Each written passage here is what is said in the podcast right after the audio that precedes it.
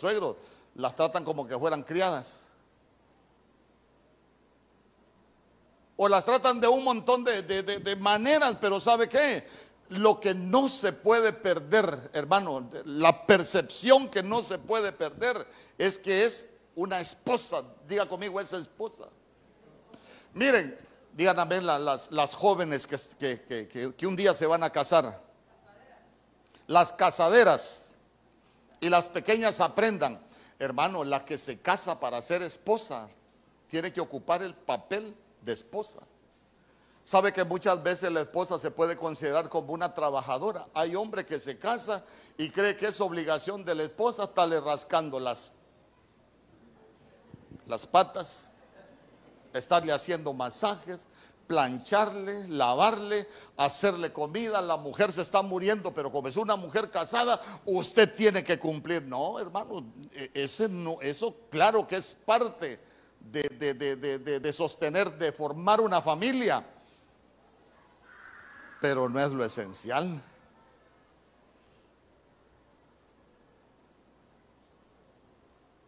Y yo le aseguro que me hago una encuesta aquí y hay muchas que han andado de arrastras y los maridos las han obligado a hacer oficio, aunque no hayan querido.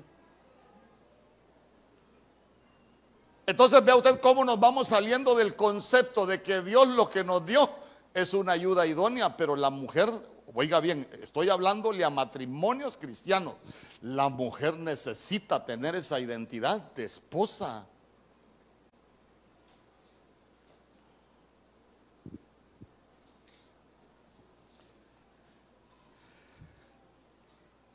Me gustan estos cultos porque se queda así como en silencio, hermano.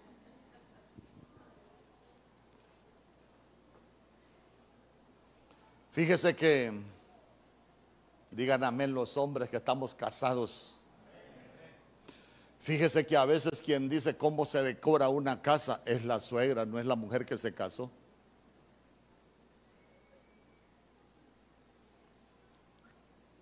Pastor, está hablando de mi vida. No, le estoy hablando al que está en la par suya. Ahora, ahora le, le voy a preguntar yo a una mujer, ¿cómo se sentiría una mujer que esté viviendo de esa manera? Hermano, va perdiendo la identidad. ¿Sabe qué? Se va sintiendo mal.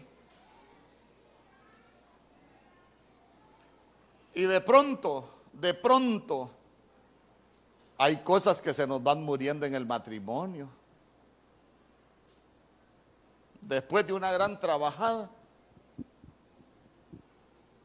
el marido quiere que la mujer esté cariñosa y la mujer lo que quiere es dormir porque está reventada. Mire, hasta en verso me salió.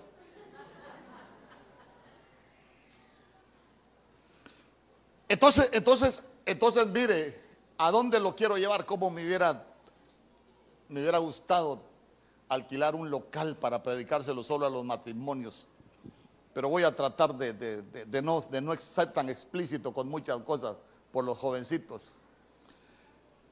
Pero los que somos cristianos, nosotros necesitamos, ¿sabe qué? El hombre tener esa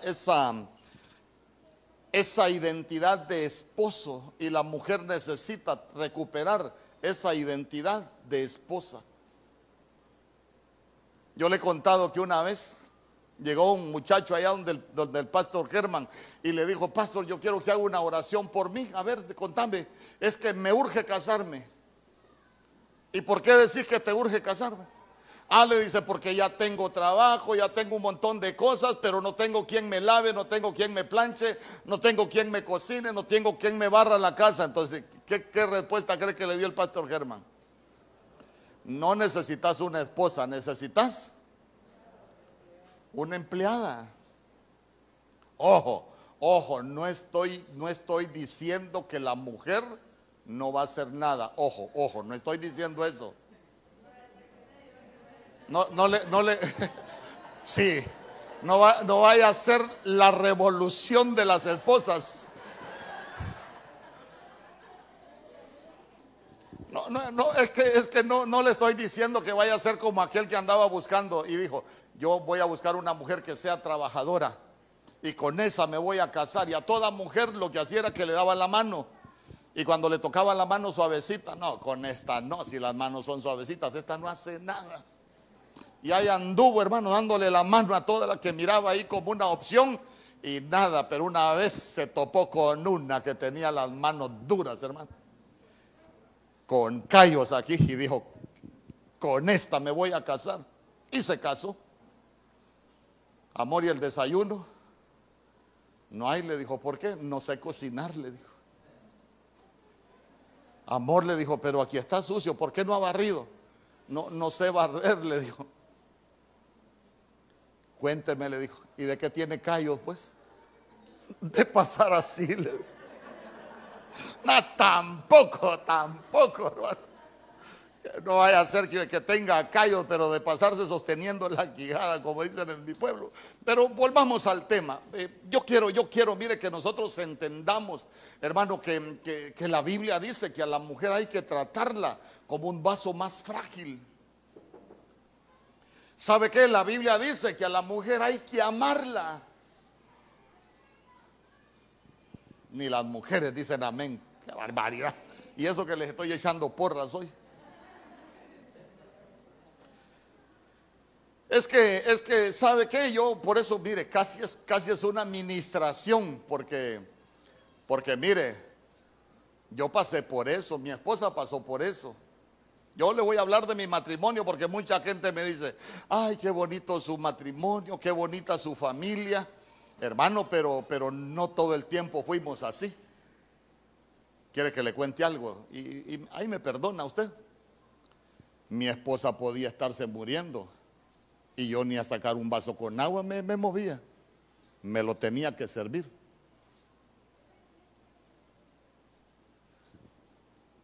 Pero cuando aprendí a amarla de verdad, aprendí a decirle, te sentís mal, no te levantes, yo te voy a atender. Porque a veces hablamos de que la mujer, ay, la media naranja. Hermano, pero la mujer no es media naranja, como que es medio limón. Entonces ve que nosotros necesitamos aprender a vivir en matrimonio. Tu esposa es tu esposa, no es tu hermana, no es tu trabajadora. Por lo menos un amén. Hermano, es que mire, es que mire, tarde o temprano, tarde o temprano, cuando nosotros no tenemos esa identidad en los matrimonios, yo lo que quiero dejarle en su corazón es que hay cosas que se van perdiendo. Hay cosas que hay cosas que se van muriendo en el matrimonio. Mire, hermano, ¿cuántos matrimonios nosotros no conocemos que han fracasado? Y los matrimonios no se, no se destruyen de un día para otro. Los matrimonios se destruyen por cosas, a veces hasta sin importancia que nosotros descuidamos, hermano, pero que, van llenando, ¿sabe qué? Las familias de, de huecos, de espacios, de vacíos que dejamos sin llenar y de repente estamos tan vacíos que ya no nos interesa ni la relación matrimonial.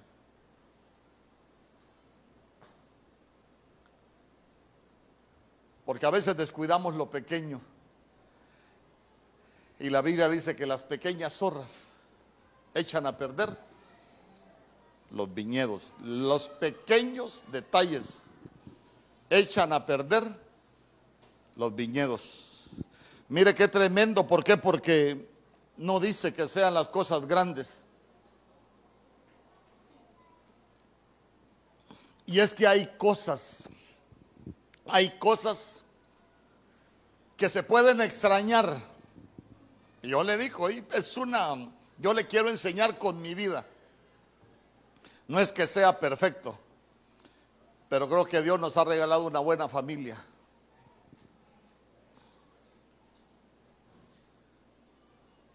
Por ejemplo,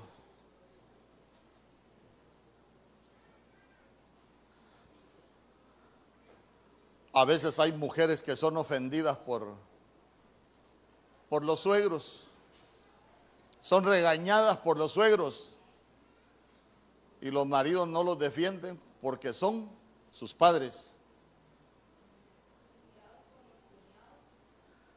Y son los cuñados les dicen lo que ellos quieren, todo el mundo les dice cosas y no es que mi familia, mire, desde que la Biblia dice en Génesis capítulo 2 verso 24, por tanto el hombre dejará a su padre y a su madre y se unirá a su mujer, así los dos serán una sola carne. Hermano, uno tiene que aprender a defender su mujer. No es pelearse con todo mundo, sino que hacer como dice la Biblia en Deuteronomio, en Deuteronomio capítulo 22, verso 5, si no me equivoco, que dice, cuando edifiques casa nueva, le pondrás pretil, porque la mujer se casó con el esposo, no se casó para que toda la familia la trate. Amén. Y respeto se gana no se impone. Entonces uno, uno pone pretil y poner pretil es ponerle límites. Límites.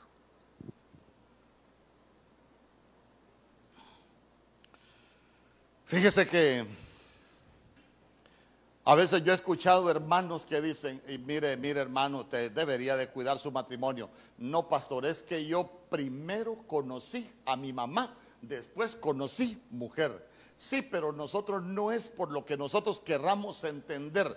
Nosotros deberíamos de sujetarnos a lo que el Señor enseña, a lo que la Biblia enseña. Dice amén conmigo. Hermano, porque si uno se casó es para formar una familia. Es para formar un hogar.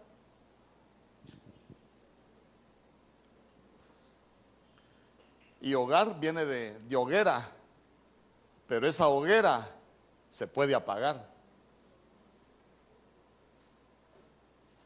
Usted se recuerda en la Biblia, por ejemplo, a alguien que se le apagó la hoguera. A Abigail, ¿cómo la trataba Naval? Si dice que era un hombre duro en el trato, era áspero en el trato. Hermanos, y yo creo que cuando se murió Naval, dio gloria a Dios para, para irse con David. Como que las mujeres, ¿sabe qué? Están esperando que aquel se muera. Digo yo, qué cosa más triste es para un hombre que la mujer, eh, bueno, hay unos que ni esperan que se mueran, así vivitos los dejan y se van con otros. Pero, pero ¿a, dónde, ¿a dónde lo quiero llevar yo con todo esto que le estoy diciendo? Que nosotros necesitamos recuperar esa identidad, que tu esposa sea tu esposa, tratarla como tu esposa, tratarla con respeto, tratarla bien. Mire, hay cosas que las mujeres al poco tiempo de casadas extrañan del tiempo de novios.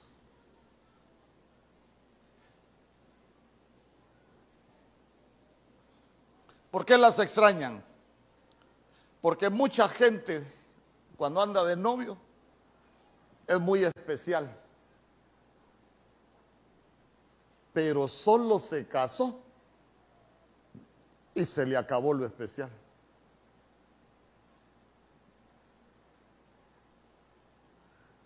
Yo le he contado que una vez me invitaron a un evento de matrimonios ahí en San Pedro Sula y fui a administrar matrimonios. Yo me recuerdo que, que una muchacha ahí del ministerio dijo que yo predicara y, que ella se iba a hacer cargo de, de, unas, de unas actividades ahí con los matrimonios. Yo me recuerdo que esa muchacha pidió unos matrimonios ahí y pasaron unos ya grandes en años y sacaron unos papelitos, ahí unas dinámicas. Y yo me recuerdo que le tocaba el turno a las mujeres y una hermana ya grande, hermano, creo que tenía más de sus 70 años. En el papelito le salió y le dijo, dígale a su esposo algo que usted ha extrañado por mucho tiempo que antes le decía y que dejó de decírselo. Yo me recuerdo que aquella mujer anciana se puso a llorar y dijo, ¿sabes qué he extrañado? estos casi 50 años que he estado con vos siendo tu esposa, que cuando me conquistaste, me decías algunos piropos, le dice. ¿Y sabes cuál es el que más me recuerdo? Y se lo dijo. ¿Y sabes qué extrañado? Le dijo, que solo nos casamos. Y como que se te olvidaron, le dijo.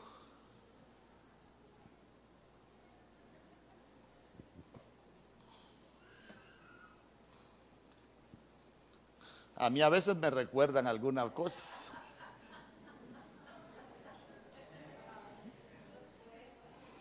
Fíjese que le, voy a contar, le voy a contar una vez allá en San Pedro Sula, en un, en un periódico, hicieron un concurso para, para el 14 de febrero. La mejor inspiración, le iban a dar una cena con la esposa y vine yo, el cantar de los cantares, y me escribí un poema en el diario La Prensa y gané. Y a veces me dicen, ¿te acordás cómo me escribías? Ah, no, es que esta es una administración. Oye. Ahora yo le quiero preguntar, los que estamos casados, ¿habrán cosas que estamos extrañando? Que con esas cosas nos enamoramos, pero que solo nos casamos y esas cosas dejaron, dejaron de vivir. ¿Se recuerda usted que la mujer del cantar de los cantares le dijo al amado, susténtame con pasas y fortaléceme con manzanas? Sustentar con pasas es aquellas cosas que nos enamoraron, así como le llevó, le llevó flores cuando eran novios no espere que se muera para llevarle flores.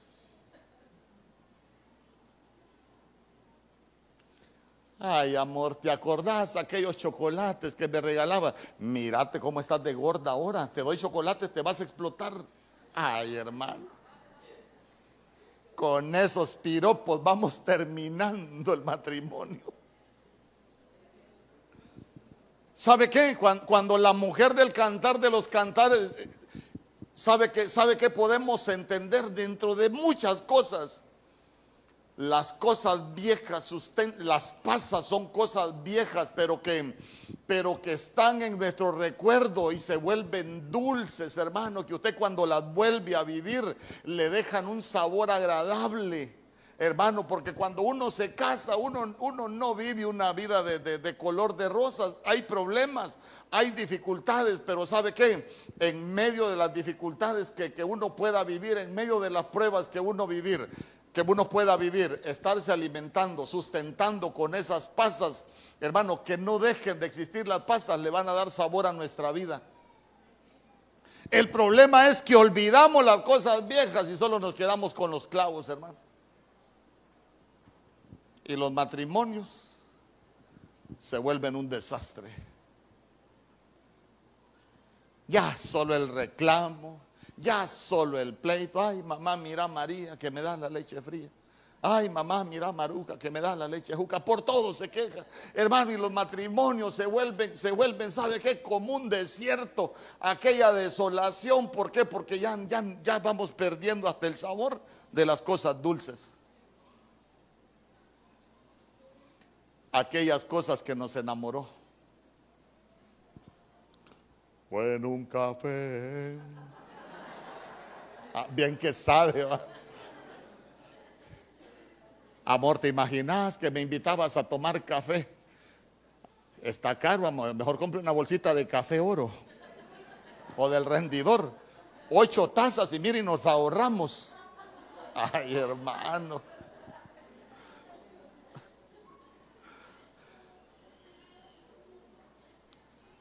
Ahora le voy a dar un consejo.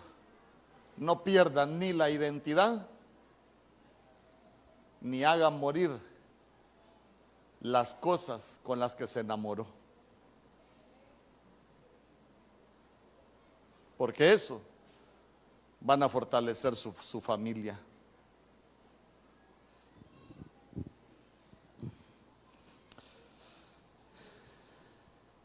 Porque mire, cuando, cuando Abraham dijo,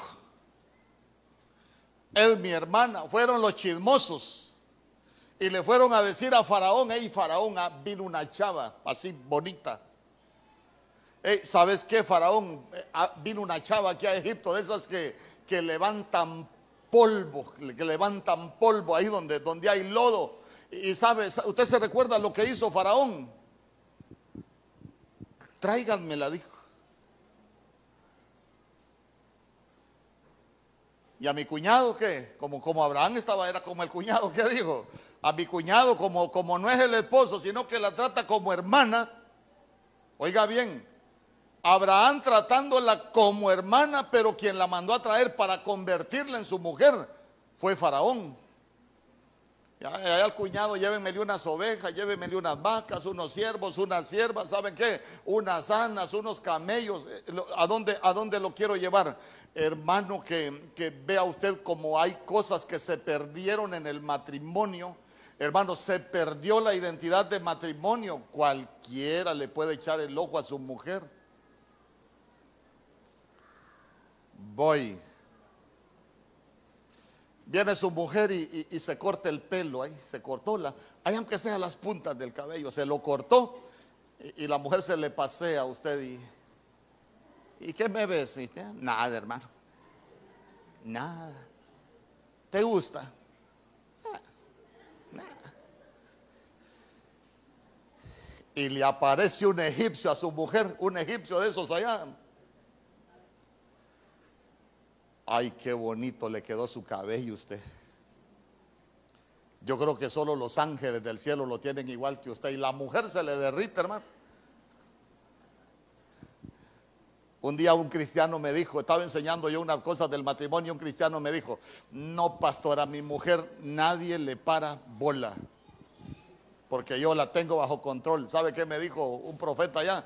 Decirle, me dijo que hay unos bárbaros que hasta chatarra recogen, me dijo que no se descuide. Ay, hermano. Lo que nosotros podemos descuidar, ¿a dónde lo quiero llevar? Lo que nosotros podemos descuidar para alguien se puede volver valioso. Lo que nosotros podemos descuidar. Porque mire,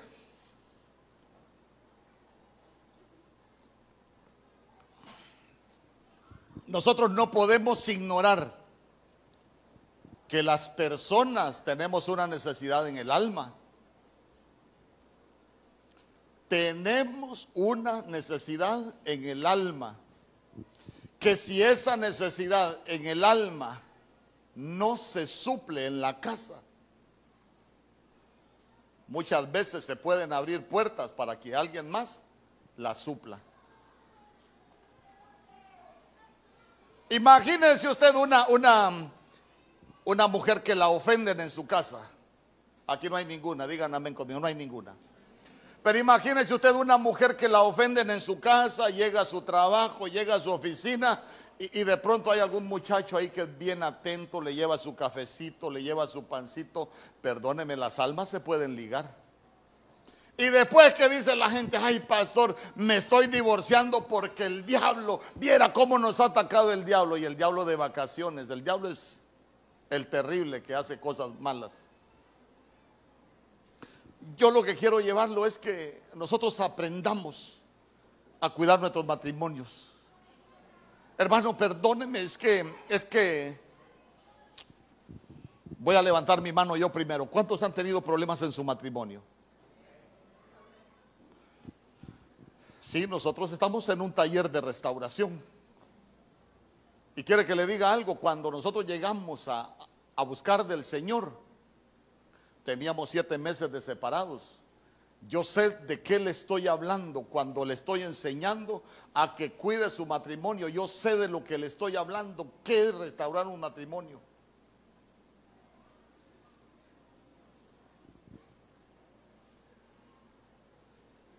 Y se lo puedo enseñar que hay cosas que nosotros no podemos descuidar. y que hay cosas que nosotros no podemos dejar de hacer.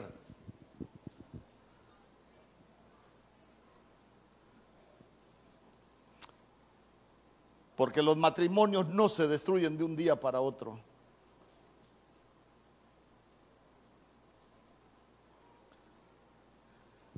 Mire que en Génesis capítulo 12, verso 19, la Biblia Kadosh la Biblia Kadosh ya, ya se va a dar cuenta lo que dice, lo que dice Faraón.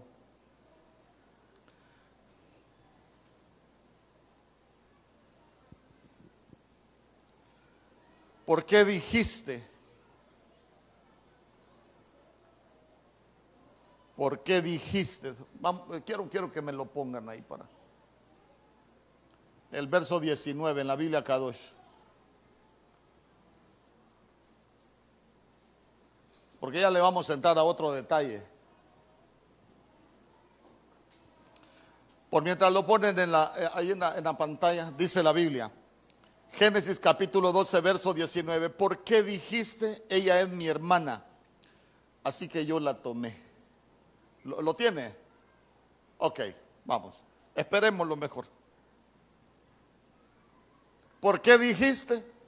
Ella es mi hermana. ¿Qué hizo Faraón? ¿Qué dice Faraón? Así que yo la tomé, la tomó y no era Coca-Cola, ni era té. La tomó. Para que fuera mi propia esposa. Ahora por lo tanto aquí está tu esposa. Tómala y vete ya se dio cuenta que el no darle su posición a su mujer, la puso y la expuso a que su mujer cometiese adulterio. Ojo, ojo. ¿Se imagina usted qué bonito sería? amor, ya vamos a llegar a Egipto. Ay, amor, usted bien sabe que a mí no me importa morirme por usted. Usted sabe que cualquier cosa aquí yo la voy a defender. No, decir que es mi hermana, sí, hermano. La mujer se puede sentir sola cuando el marido no la defiende. O habrá alguna mujer que no le gusta que su marido la defienda para tener la honra. Sería un caso especial, hermano.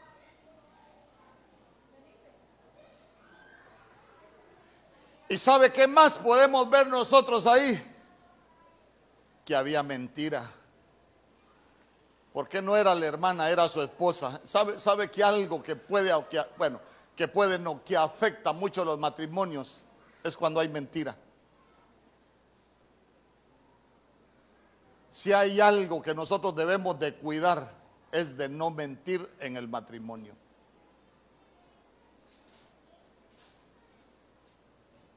Hasta un dicho hay en el mundo, la mentira tiene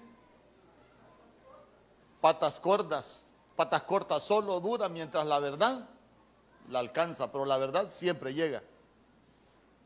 Entonces, entonces vea usted cómo, cómo la mentira, cómo la mentira en los matrimonios los va debilitando. Ay, pastor, es que yo a mi marido no le creo ni, ni así se persigue por la Virgen. ¿Por qué? Qué mentirosísimo. Yo creo que cuando se mueran dos ataúdes, uno para el cuerpo y otro para la lengua. Porque hay gente que miente, diga conmigo, hay gente que miente. Gracias a Dios aquí no hay ninguno, pero nosotros deberíamos de cuidar, ¿sabe qué? De que no haya mentira en nuestros matrimonios.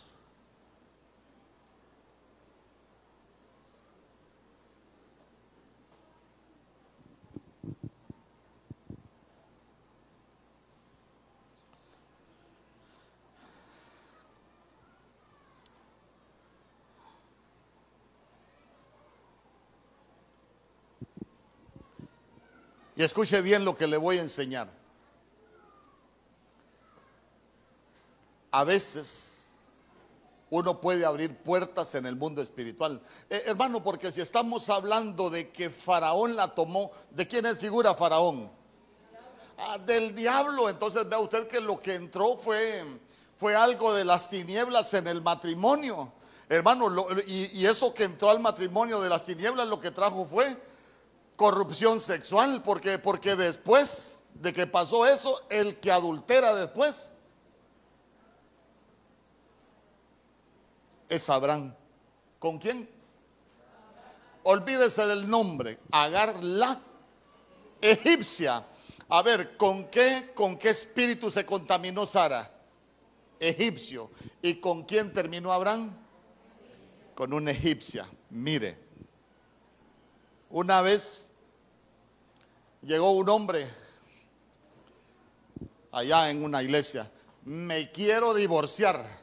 ¿Por qué? Porque mi mujer me fue infiel. ¿Estás seguro que te fue infiel? Estoy seguro. Y no sé qué, y que esta mujer por allá, que esta mujer, hermano, y empezó a, a atacar a la pobre mujer. Y el Señor le habla al apóstol Germán. Y le dijo, ¿quién abrió la puerta del adulterio? ¿Tu esposa o vos?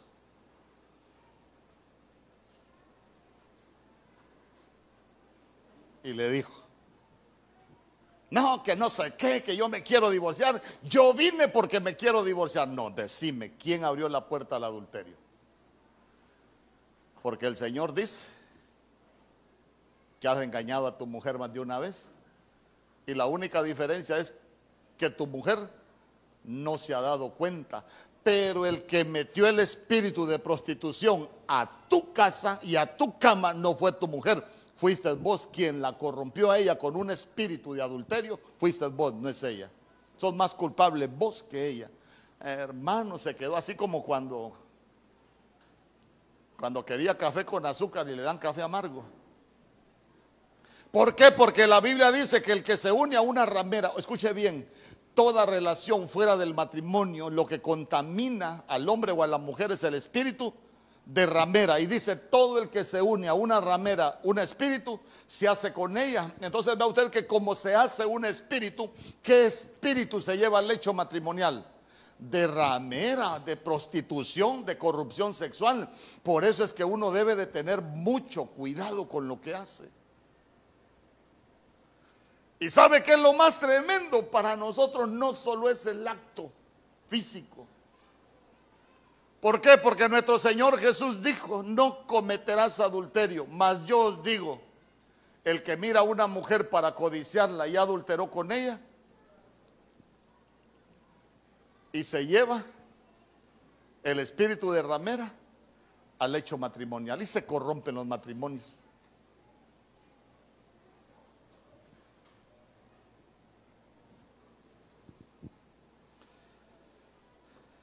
Pero nosotros necesitamos cuidar nuestras familias.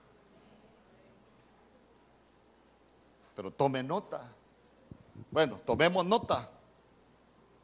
Génesis capítulo 18, verso 1, Reina Valera 1960. Esa sí la tenemos todos.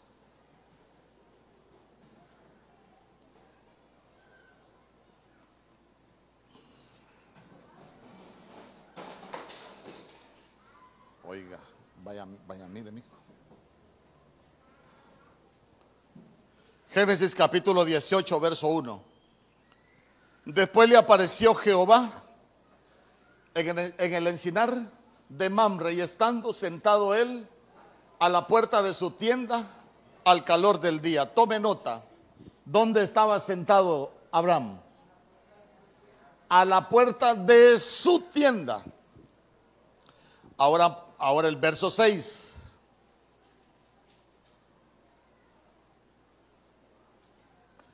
Entonces Abraham fue deprisa a la tienda a Sara y le dijo, toma pronto tres medidas de flor de harina y amasa y haz panes cocidos debajo del rescoldo. Entonces mire usted, Abraham estaba sentado a la puerta de su tienda, pero él fue deprisa a la tienda de quién? De Sara.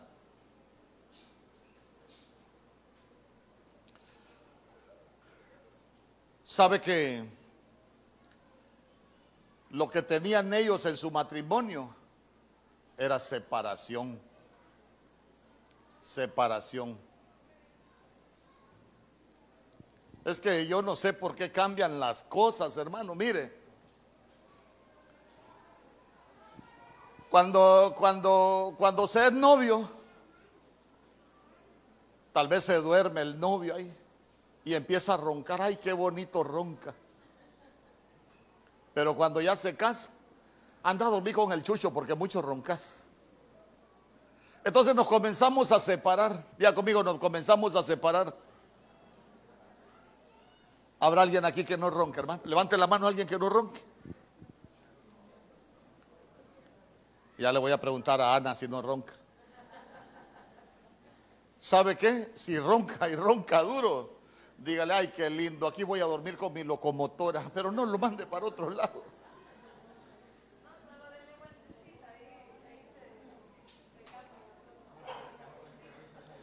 ¿Sabe, sabe, sabe que hoy, hoy está de moda? Hoy está de moda el cuarto diferente y la cama diferente. Tal vez en el mismo cuarto, pero ya tienen una mesita de noche en medio de las dos camas. Con 250 kilos, el tremendo. Y en el otro lado, la terrible. Nos vamos separando.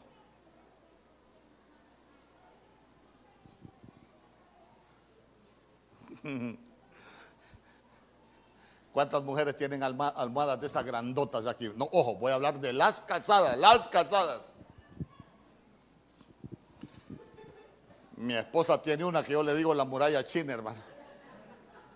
Le digo yo, me quitas esa muralla china porque yo no me casé con la muralla china, me casé con vos.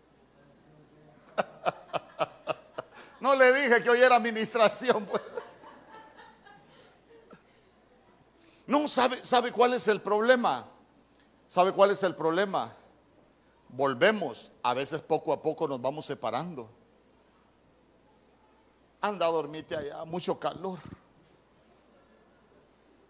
Anda a dormirte allá. Ah, mira, así vas a descansar más y vamos a, a estar más tranquilos. Hasta le parece bueno lo que está diciendo, pero al final nos estamos separando.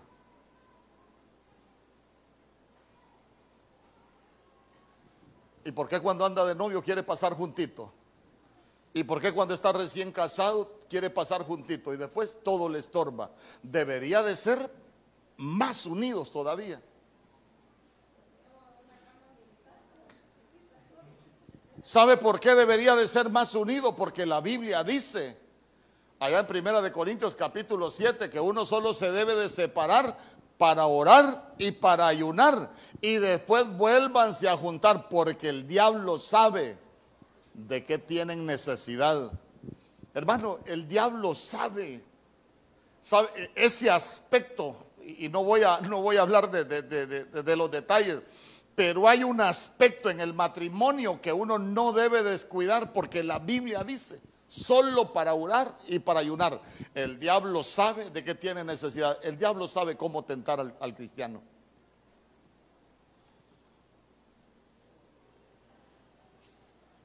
¿Y sabe qué? Mientras más nos vamos separando,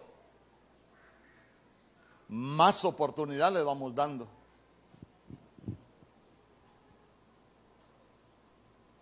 Así que, si usted tenía dos camas, quiebrele la pata a uno. Ay, se quebró la cama, dígale, y páselo para el otro lado. Si está durmiendo en otro cuarto, consiga pica pica. ¿Sabe qué es la pica pica? Ah? Mire qué consejo lo que le estoy dando yo. Nada, hermano. Nada, no, creo, no, lo, que yo le quiero dejar en su corazón es que deberíamos de unirnos. Hermano, porque en la medida que nosotros nos vamos separando, hermano, después se nos va a hacer difícil. Después se nos va a hacer difícil. ¿Sabe por, qué? porque se van perdiendo muchas cosas en el matrimonio. Y sabe que es lo más tremendo. Que hay cosas que como nosotros las, como hay errores que nosotros cometimos, nos empiezan a perseguir.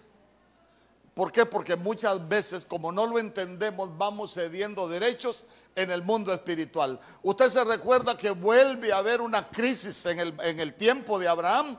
¿Y para dónde agarró Abraham? Para crear de Abimelech. Y cuando iba entrando allá, ¿qué les dijo? Ah, vamos a entrar allá. ¿Sabes qué, Sarita? Decir que eres mi hermana. Mire, el mismo error que había cometido en un principio, lo volvió a cometer años después. Uno debe de cuidarse, mire, de no abrir puertas en el mundo espiritual, porque hay cosas que nos van a perseguir, hermano. ¿Por qué? Porque como cedimos derecho, ¿sabe qué? Se van a levantar. Yo, miren, lea usted Génesis capítulo 20, usted se va a dar cuenta que exactamente el mismo error vuelven a cometer.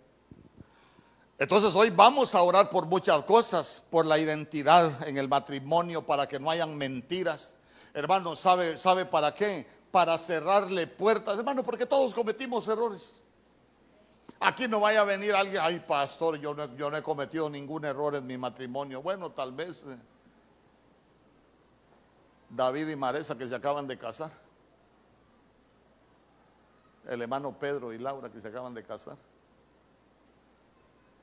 Pero la mayoría hemos cometido errores.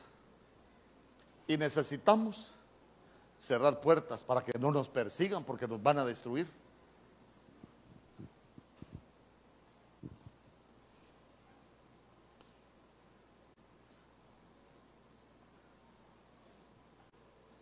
Génesis capítulo 31, verso 26.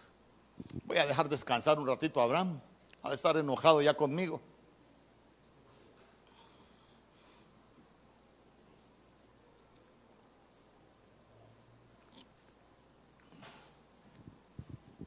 Y dijo Labán a Jacob, ¿qué has hecho? Mire, mire qué pregunta más bonita. ¿Qué has hecho? Que me engañaste y has traído a mis hijas como prisioneras de guerra. A ver, ¿qué problema ve usted ahí? Ayúdeme a predicar. ¿Ah? Has traído a mis hijas pero en realidad eran las esposas de Jacob y él había trabajado por ellas. Amén. Olvidémonos de que eran dos, eh, aprendamos lo que la Biblia nos enseña para nosotros. Usted sabe que muchas veces queremos aplicar la vida, eh, la Biblia a lo natural. Ah, mire, cuatro mujeres traía y, o sea que nosotros también cuatro, y a veces no aguantan ni una, uno hermano, y va a aguantar a cuatro. Pero lo que le quiero dejar en su corazón es que el suegro le dice, has traído a mis hijas. No le dijo, te trajiste a tu esposa. ¿Por qué le dijo, te has traído a mis hijas? Porque él no tenía identidad de esposo. Hermano, qué bonito es que la mujer sienta esa seguridad de un esposo. Qué bonito es que una mujer sienta, se sienta segura con su esposo. Pero Jacob no tenía esa personalidad.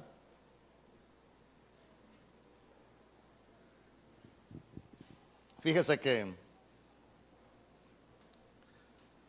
en qué casa vivía Jacob. ¿Ah? En la casa del suegro estaba de arrimado. Y no es pecado, nosotros también vivimos arrimados. Así como aquel que un día llegó donde el apóstol Germán le escribió al programa y le dijo, apóstol, fíjese que tuve un sueño y, quiero, quiero saber si usted me puede ayudar a interpretarlo. A ver, hijo, es que fíjese que soñé con un, bulto de sal. Allá atrás estaba la casa de mi suegra y cerca del, bulto de sal había un burro. Eh, ¿Qué cree usted que me está diciendo el Señor, pastor? Sal de la casa de tu suegra, burro, le dijo. Ay, hermano.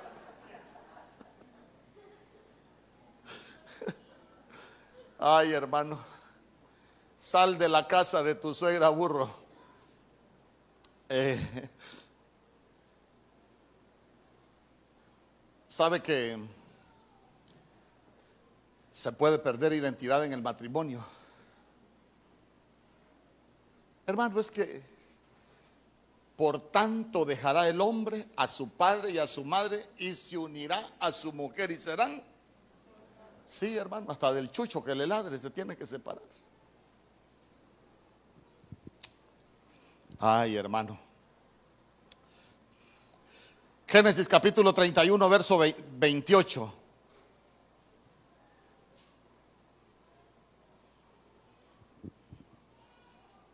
Mire qué tremendo. Mire, mire lo que le dice Labán.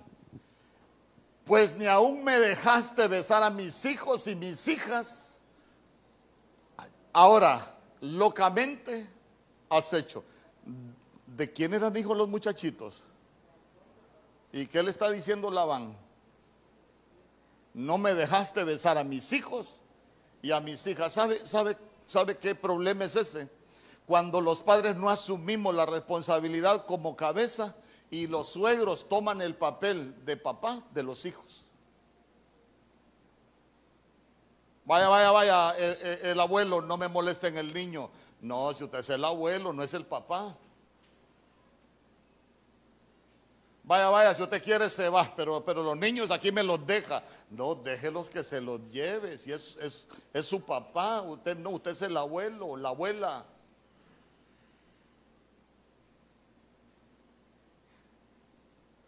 Mire, una vez en una familia ocurrió un problema con una muchacha, tuvo un hijo y ahí, y, lo que usted quiera, pero una hermana, una, familiar que era cristiano les dijo, déjenlo que lo críe, que asuma la responsabilidad de madre, porque si no, se va a acostumbrar a no ser responsable criando los hijos y después van a tener problemas. Ay, hermano, ¿para qué le cuento? Hijos sin identidad y una madre sin identidad. Nosotros necesitamos recuperar el orden en nuestras familias.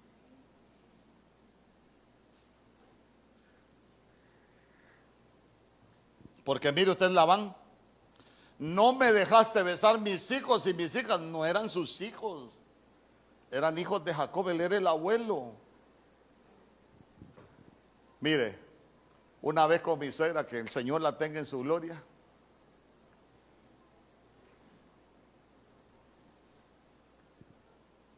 Los hijos con los abuelos se vuelven consentidos.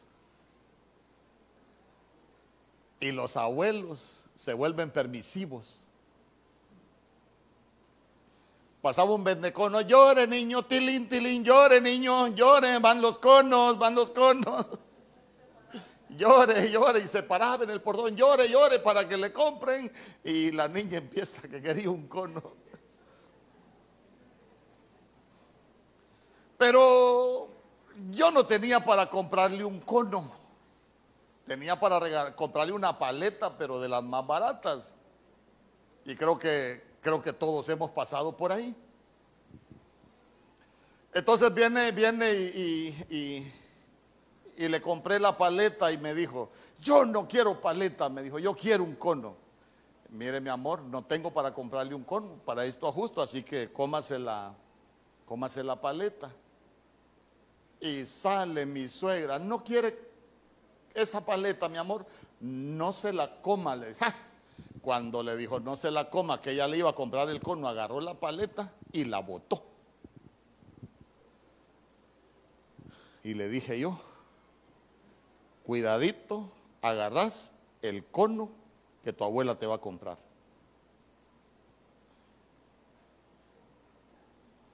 Yo soy tu tata, le dije. Cuidadito, te comes el cono porque a usted la mando yo, le dije, yo soy su tata.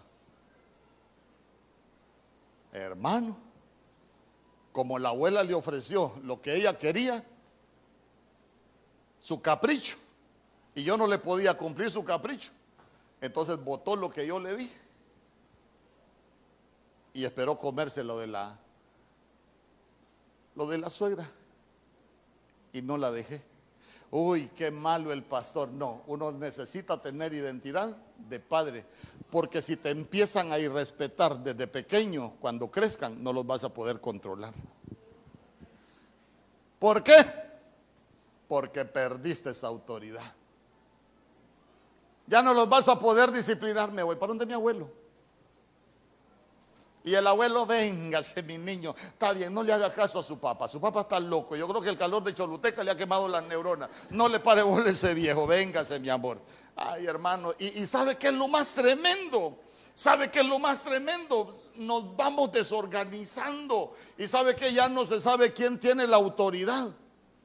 Pero nosotros necesitamos recuperar el orden. Amén. ¿Sabe qué? Es que familias en orden van a ser de bendición. Por eso, mire, nosotros cómo abogamos por los matrimonios en orden, cómo abogamos por los hijos en orden, hijos en obediencia, en sujeción. Hermano, cómo nosotros abogamos, ¿sabe qué? Para que el hombre tenga esa identidad de cabeza, hermano. Porque, le repito, las cosas en la familia no se imponen, es cuestión de que las familias se ordenen. Hermano, las familias ordenadas van a ser de bendición. Sabe que, sabe que a veces nosotros somos muy consentidores, hermano, somos muy consentidores. Yo, yo me recuerdo que una hermana ya me decía, ay hermano Mario, ¿qué puedo hacer con mi hija? Fíjese que está deprimida. Y, y, le digo yo, ¿y por qué está deprimida? No, por el novio, 13 añitos, hermano. Le digo yo, por el novio está deprimida, sí. Y Dios santo, le digo, ¿y quién le enseñó que los hijos de un cristiano pueden tener novia a los 13 años, hermano? No es que ahí en la iglesia lo conoció, escuchen bien los jóvenes, la iglesia no es club social, usted no viene a buscar novia aquí a los 13 años. Nosotros aquí venimos a buscar de Dios. Y nosotros necesitamos recuperar ese orden. ¿Cuándo dicen amén? Yo quiero que, que cierren sus ojos.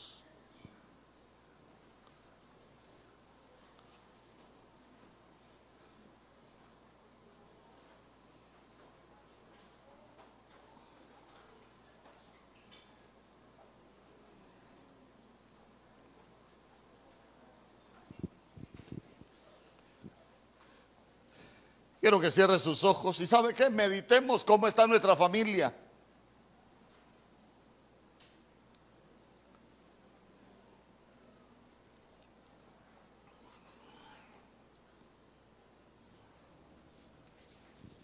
¿Y por qué necesitamos meditar cómo están nuestras familias? Porque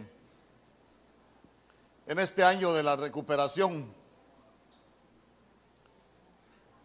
yo he creído que que nosotros podemos recuperar muchas cosas en Dios.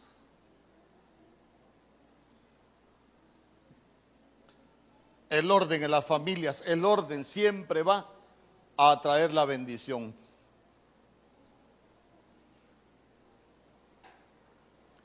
Siempre va a traer la bendición.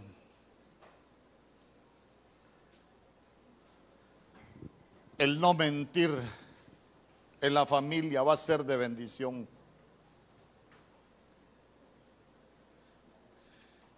Que el esposo ocupe su posición de cabeza en una familia va a ser de bendición. Que la mujer ocupe su posición de ayuda idónea va a ser de mucha bendición. Que nosotros aprendamos a sustentar nuestras familias con pasas con aquellas cosas buenas del principio, va a ser de bendición y que la fortalezcamos con manzanas. Manzanas son frutos buenos y nuevos. Porque los matrimonios se pueden envejecer, así como nacen se pueden envejecer. Y si los dejamos envejecer se pueden morir. Y nos vamos a quedar sin familia. Se mueren los sueños, se muere la comunión, se mueren muchas cosas. En el nombre poderoso de Jesús. Y vea usted cómo no no dar esa posición a la esposa, no tener esa Esas líneas de respeto con el esposo en el trato, cómo se pueden abrir puertas en el mundo espiritual que de pronto nos van a llevar a, a cometer errores. A cometer errores.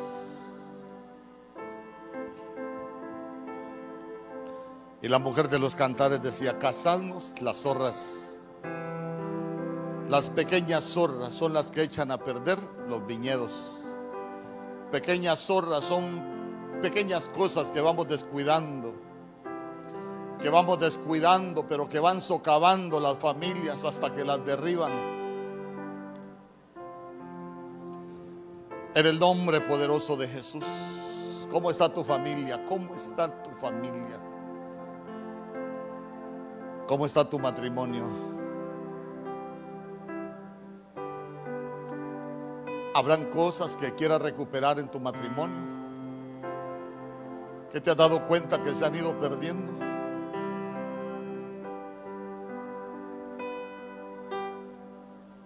Hay cosas que se han perdido con los hijos.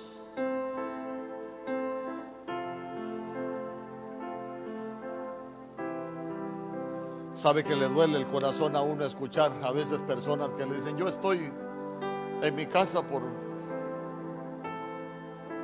porque no tengo más opciones. Y qué triste es que aún en medio del pueblo de Dios haya gente que permanece en las casas porque porque no tiene más opciones. Si nuestras casas deberían de ser como el huerto del Edén, el del Edén, lugar de paz, lugar de tranquilidad, lugar de comunión, un lugar donde nosotros nos vamos a disfrutar la vida. Pero a veces no, no, no es un lugar donde nos disfrutamos la vida, se vuelve un lugar difícil para vivir. ¿Por qué? Porque hay cosas que descuidamos o dejamos de hacer que, que nos van dañando y nos vamos quedando sin nada. Que ese fuego que una vez encendimos en las familias, que no se apague. Que no se apague. Si se había apagado, que se vuelva a recuperar el fuego del amor, de la pasión, de la comunión. Porque fuego se combate con fuego. Tal vez hay fuego extraño en la casa. Que se pueda volver a encender ese fuego en nuestras familias para apagar todo fuego extraño que se ha levantado en contra de los matrimonios, en contra de lo que tú nos has dado, Rey bendito. En el nombre poderoso de Jesús. Toda mentira, mi Dios, toda mentira que sea erradicada de nuestras familias, de nuestras casas.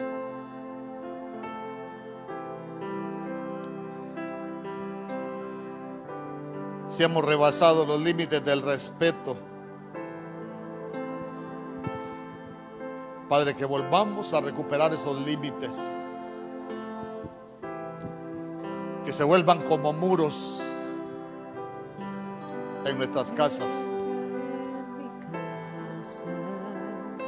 En el nombre poderoso de Jesús, mira cada familia aquí representada, mi Dios. Te pedimos por cada matrimonio, Rey bendito. De lo que tú nos has dado, Señor, de lo que tú nos has dado, eso venimos ministrando. De la unidad que tú nos has dado, Señor. De la fuerza que nos has dado, Señor. De todo lo que tú nos has dado, oh Rey bendito, y ministramos en esta casa. Sobre cada familia, mi Dios, sobre cada familia, en el nombre poderoso de Jesús. De aquellas familias que han perdido algo, Señor, que les ha llevado a causar daño, que este año lo puedan recuperar, oh Rey bendito, en el nombre poderoso de Jesús. Que tú te puedas glorificar en cada familia, mi Dios. Glorifícate en cada una de nuestras familias, que sean como el huerto del Edén, que sean lugar de paz, que sean lugar de comunión, que sean lugar de gozo, Que sea un lugar de placer donde nos vamos a disfrutar la vida. Esposo con sus esposas, con nuestros hijos, mi Dios. Donde nos vamos a, a disfrutar cada día que tú nos des. Oh, mi Rey bendito, todo aquello que ha dañado nuestras familias, todo maltrato, todo abuso, toda violencia, mi Dios, que sea desarraigada, oh, Rey bendito. Todo descuido, mi Dios, todo descuido. Aquellos que han perdido, Señor, su ubicación, que la vuelvan a recuperar, su identidad como esposo, como cabeza, que la vuelvan a recuperar, oh Rey bendito aquellas mujeres, Señor, que tú escogiste como ayuda idónea en cada casa, que puedan ocupar esa posición, oh Rey bendito, en el nombre poderoso de Jesús. Porque nosotros hemos entendido que el orden atrae la bendición. Padre, te pedimos por cada familia en este lugar que tú la puedas guardar, que tú la puedas bendecir, mi Dios. En el nombre poderoso de Jesús. Que al final de un tiempo podamos decir grandes cosas. Ha hecho el Señor con nuestras familias. Habías perdido la paz, solo dile, Señor, yo voy a recuperar la paz. ¿Qué habías perdido? Que necesitas recuperar, has perdido la comunión con tus hijos. Dile, Señor, yo quiero recuperar la comunión con mis hijos. Has perdido la comunión dentro del matrimonio. Dile, Señor, yo necesito que tú me ayudes a recuperar la comunión en mi matrimonio. Ha llegado a Agar la egipcia a meterse a tu matrimonio. Que sea echada fuera toda egipcia. En el nombre poderoso de Jesús. En el nombre poderoso de Jesús. Levanta muros.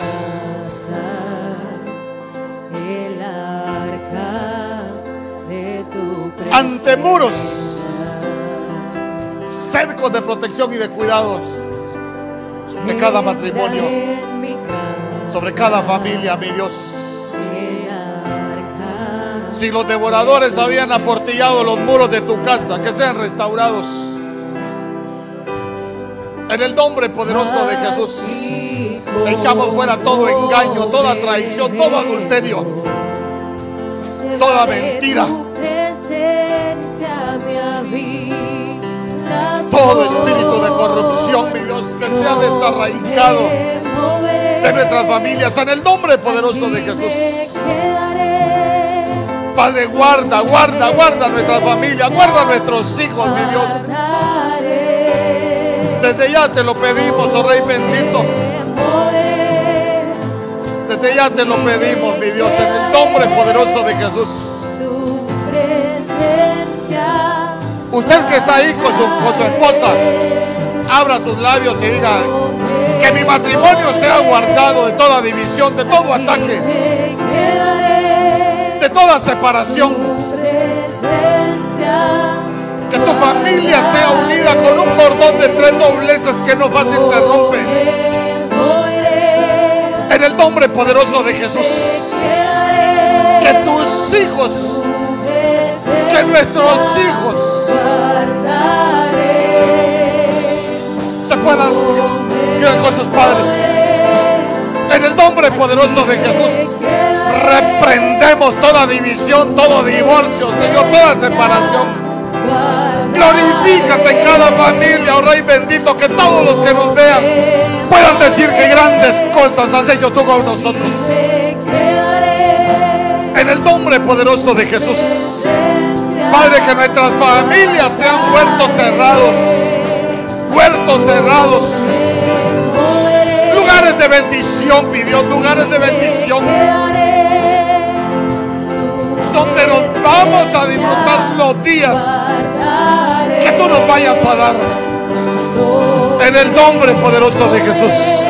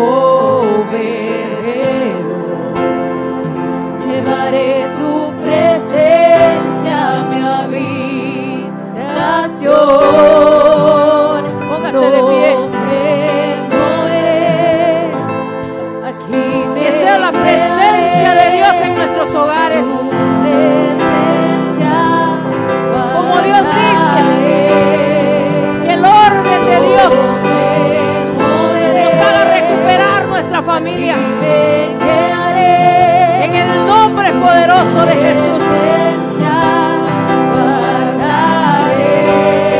Recupera el orden. Recupera las cosas que se habían perdido. En el nombre poderoso de Jesús. En el nombre poderoso de Jesús.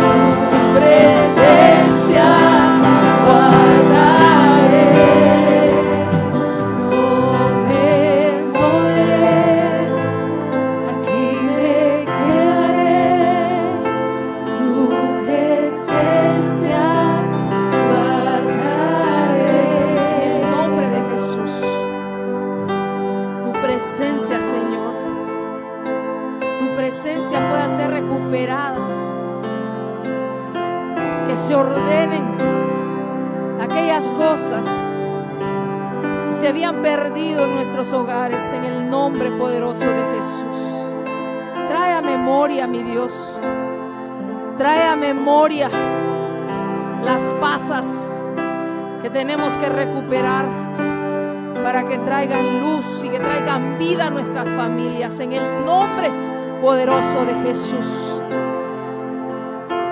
Señor, nosotros somos un matrimonio restaurado. Tú nos hiciste recuperar lo que habíamos perdido. Nosotros creemos en un Dios que puede recuperar todo lo perdido en el nombre poderoso de Jesús. Para Dios no hay nada imposible. Para Dios no hay nada imposible. Si tienes que clamar por lo perdido, si tienes que clamar por aquellas cosas que extrañas, clama, abre tu boca. Abre tu boca un momentito más. Abre tu boca. Tú y Dios, tú y Dios, tú y Dios. ¿Qué necesitas recuperar? Oh Señor, en el nombre poderoso de Jesús. Señor, que pueda ser restauradas las familias. Oh, en el nombre de Jesús. El respeto que se había perdido pueda ser recuperado. El amor que se había perdido pueda ser recuperado en el nombre poderoso de Jesús. Aquellos detalles, aquellos detalles que nos hacían felices, que puedan ser recuperados en el nombre poderoso de Jesús. En el nombre poderoso de Jesús. Venimos, Señor, poniendo cada familia, cada hogar, en el nombre poderoso de Jesús. En el nombre poderoso de Cristo. Señor, que las cosas puedan ser ordenadas. Que tu presencia pueda llegar hasta lo más íntimo. Hoy queremos como Obededón que tu presencia viva dentro de nuestras casas, hacer de tu presencia nuestro hogar, tenerte en nuestra habitación, en el nombre poderoso de Jesús, en el nombre de Jesús, en el nombre de Cristo. Señor, tu palabra ha sido dada que pueda ser hecha. Señor, conforme a la fe de cada uno. En el nombre de Jesús nosotros creemos en un Dios que hace cosas nuevas. Que no importa cómo esté tu matrimonio ahora. Quizá algunos, quizá algunos solo son apariencia en este momento. Clama y haz tu parte. Vuelve a hacer las obras del principio.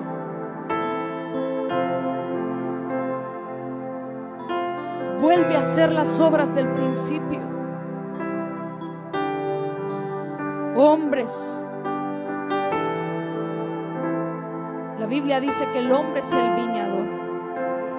El viñador trabaja, trabaja, trabaja y trabaja. Y la viña va a ser de acuerdo al trabajo del hombre. La mujer solo es el reflejo de cómo ha sido tratada.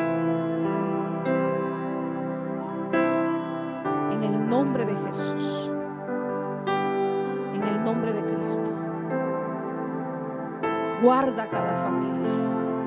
Bendice, Señor, en el nombre de Jesús. Restaura. Trae a la vida aquellas cosas muertas. En el nombre de Jesús. En el nombre de Jesús. Te rogamos, Señor, que nos guardes donde vayamos, que levantes muros ante muros a nuestro alrededor. Guarda nuestra familia, guarda nuestro matrimonio. Señor, que ninguna serpiente, que ninguna zorra tiene cabida en nuestros hogares. En el nombre de Jesús, por pequeñas que sean, no las vamos a permitir. En el nombre de Jesús. Guárdanos, mi Señor. Danos entendimiento. Abre, abre nuestros ojos para ver aquellas